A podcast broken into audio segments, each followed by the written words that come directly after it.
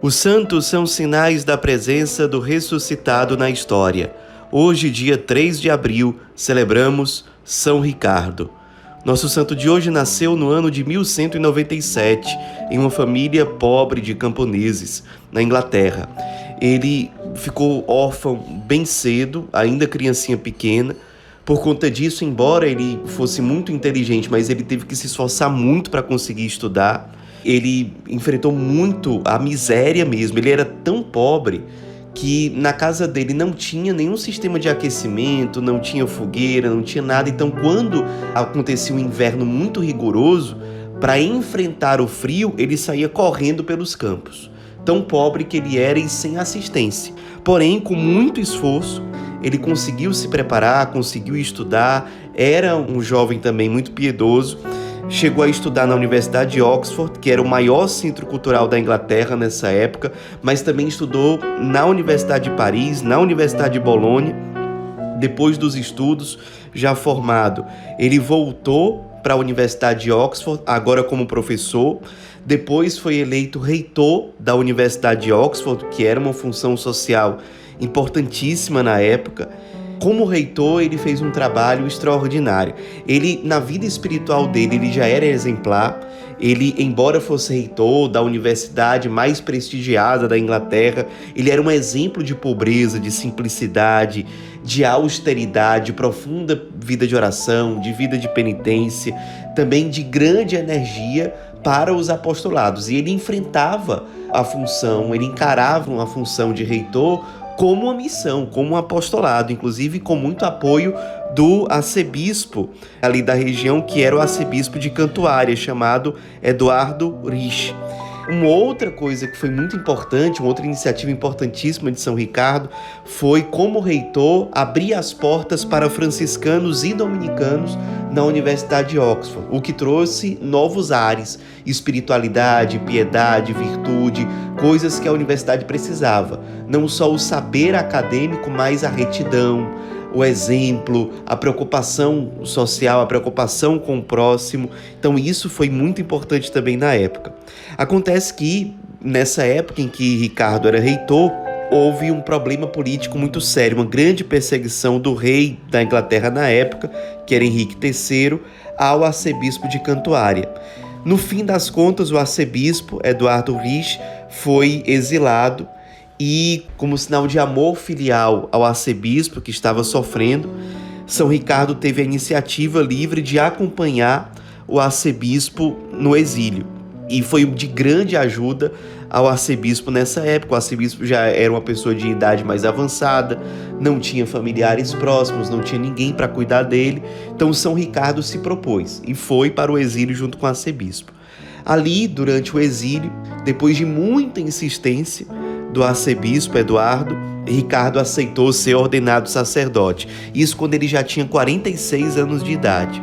Um ano depois de ser ordenado sacerdote, o arcebispo fez força para que Ricardo aceitasse se tornar bispo. E seria o bispo da diocese de Richester, que era uma diocese importante também na Inglaterra que estava sem bispo. Acontece que o rei Henrique III se opôs à nomeação de Ricardo como bispo, porque seria uma pessoa aliada ao arcebispo Eduardo, que acabava de ser exilado. Então, o rei não aceitou de forma alguma.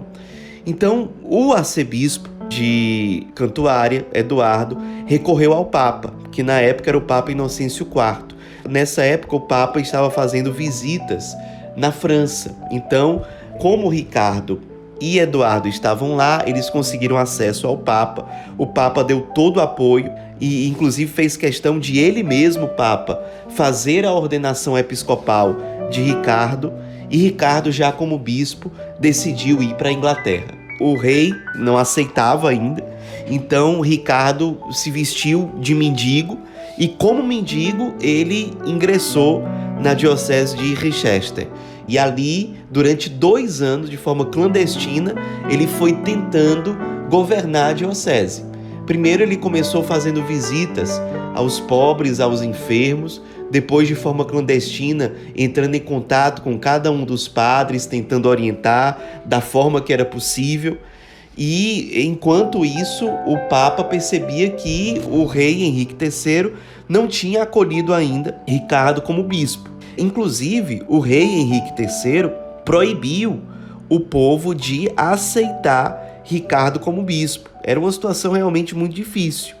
Até que o Papa Inocêncio IV ameaçou excomungar o rei Henrique III. Então, o rei, muito pressionado, ameaçado de excomunhão, acabou aceitando, reconhecendo a validade da escolha de Ricardo como bispo de Richester.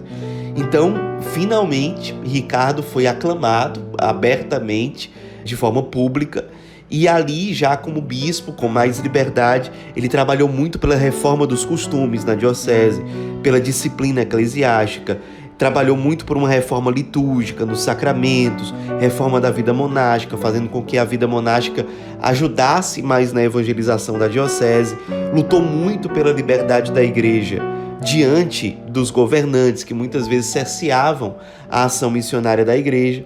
São Ricardo era um bispo que era muito conhecido por ser austero consigo mesmo, porém muito bondoso com os outros, e de uma generosidade gigantesca para com os pobres e sofredores. Era um bispo muito próximo das pessoas mais esquecidas, mais marginalizadas, fazia questão de atender de forma especial a todos os pobres. Era realmente um bispo extraordinário que acabou falecendo depois de nove anos de episcopado no dia 3 de abril de 1253, já com 56 anos de idade e muito querido já pela população que sabia que ele era santo já na hora em que ele morreu e que foi anunciada a morte dele.